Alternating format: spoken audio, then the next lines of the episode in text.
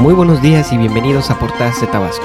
Mi nombre es Oscar Frías y hoy miércoles 9 de marzo del 2022 les presento la primera plana de la noticia en portada de los periódicos más importantes del estado. En portada del periódico Tabasco hoy, protestan decenas de mujeres en Tabasco, rechazan a transgénero, dicen ellas nunca serán mujeres. También, Cuco en peligro de fuga, le impiden llevar juicio en libertad. José Eduardo Rovirosa, quien fuera presidente municipal de Macuspana, en dos periodos muy controvertidos, enfrentará juicio por peculado en prisión en lo que será un largo proceso para demostrar mal uso de recursos públicos. En portada del periódico Novedades de Tabasco, van por alianza para construir distribuidor vial. Empresarios tabasqueños tratarán de adjudicarse la segunda etapa de la obra que se construye en Guayabal, cuyos trabajos se prevé arranquen a finales del mes de abril. La primera parte de esta construcción se reporta con un avance del 70% con la expectativa de concluirse en este primer semestre del 2022.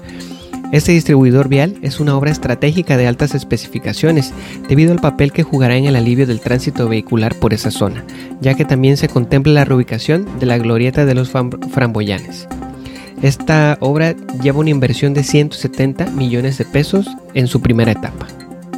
Además indican, gasolina seguirán subiendo de precio, crecen exportaciones de México a Estados Unidos, por sindicatos fracasan escuelas de tiempo completo y además miles de mujeres marchan por el 8M.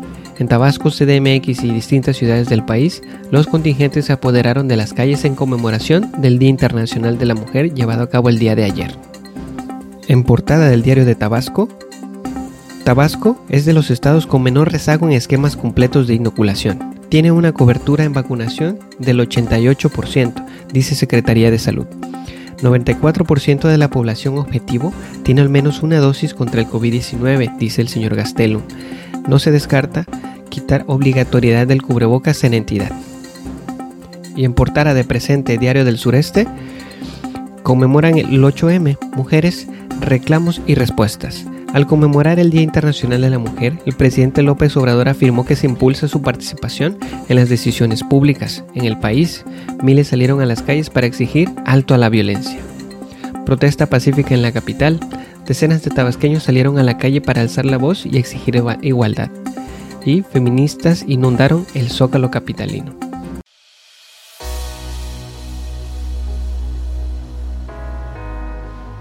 Esto ha sido toda en edición de hoy. Mi nombre es Oscar Frías y no te olvides de leer tu periódico favorito para enterarte de esta y otras noticias.